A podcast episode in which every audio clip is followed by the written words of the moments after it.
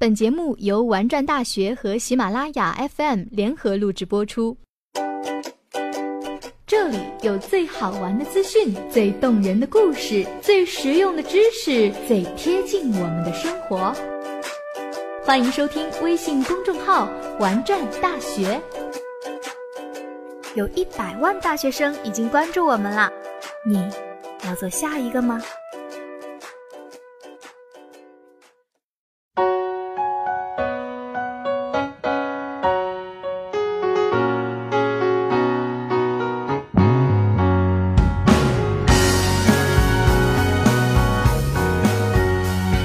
军训是上大学残酷的一课，顶着烈日一遍一遍训练的滋味实在是不好受。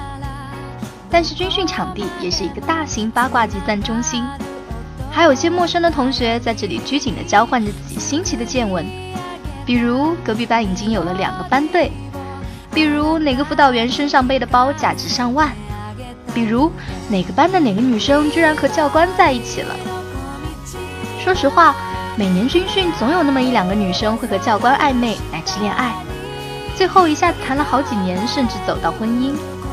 那么女生为什么总是喜欢和教官谈恋爱呢？一，人们往往会习惯性的依赖那个最脆弱的时候在你身边的人。刚刚离开熟悉的家乡和城市，一切都是最陌生的，加上炎热的天气和残酷的纪律。许多从小就没离开过家的女生，难免内心会产生孤独和凄凉的感觉。而女生和女生之间，似乎也没有男生之间会熟得那么快。刚进入大学的女生往往没有交心的朋友，自己的心情无处诉说。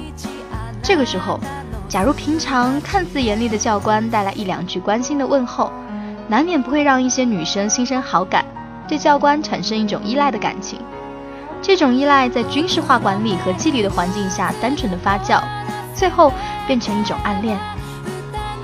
我记得我军训的时候，总是会在睡前听一听最喜欢的歌，不论多晚和多累，因为每次听歌的时候，我都能暂时忘记军训严厉的规矩，也暂时忘记明天还要起个大早去晒太阳、展军姿。每个人似乎都要有一个情绪宣泄的出口，只不过有些女生。会把这种情绪寄托于对教官的依恋上去。二，教官的存在激起了许多女生心中的英雄情节。我军训的时候，学校要求写军训日记。同寝室的一个女生每天写军训日记的时候，都在回想今天白天营长在台上意气风发训话的样子。然后呢，她自己的脑海里总是会脑补出几十万的军旅偶像剧。假如现在是民国。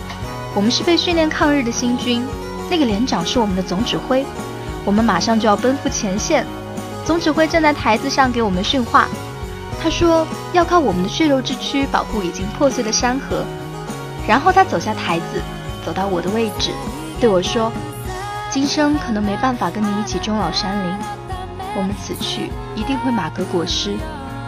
等到来世天下太平，我一定第一个找到你。”啊，简直帅爆了，好吗？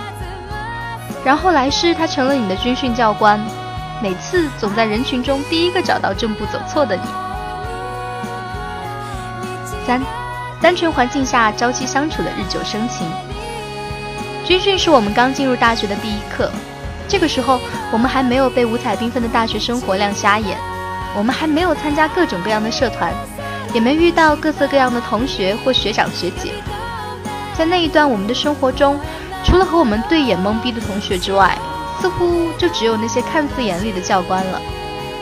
在这样简单单纯的环境之下，许多女生自然而然会时刻关注着那些教官们的一举一动。时间久了，产生感情也不奇怪。无论怎样，爱情总是自由而美好的。我相信它不应该因为任何原因而被另眼看待。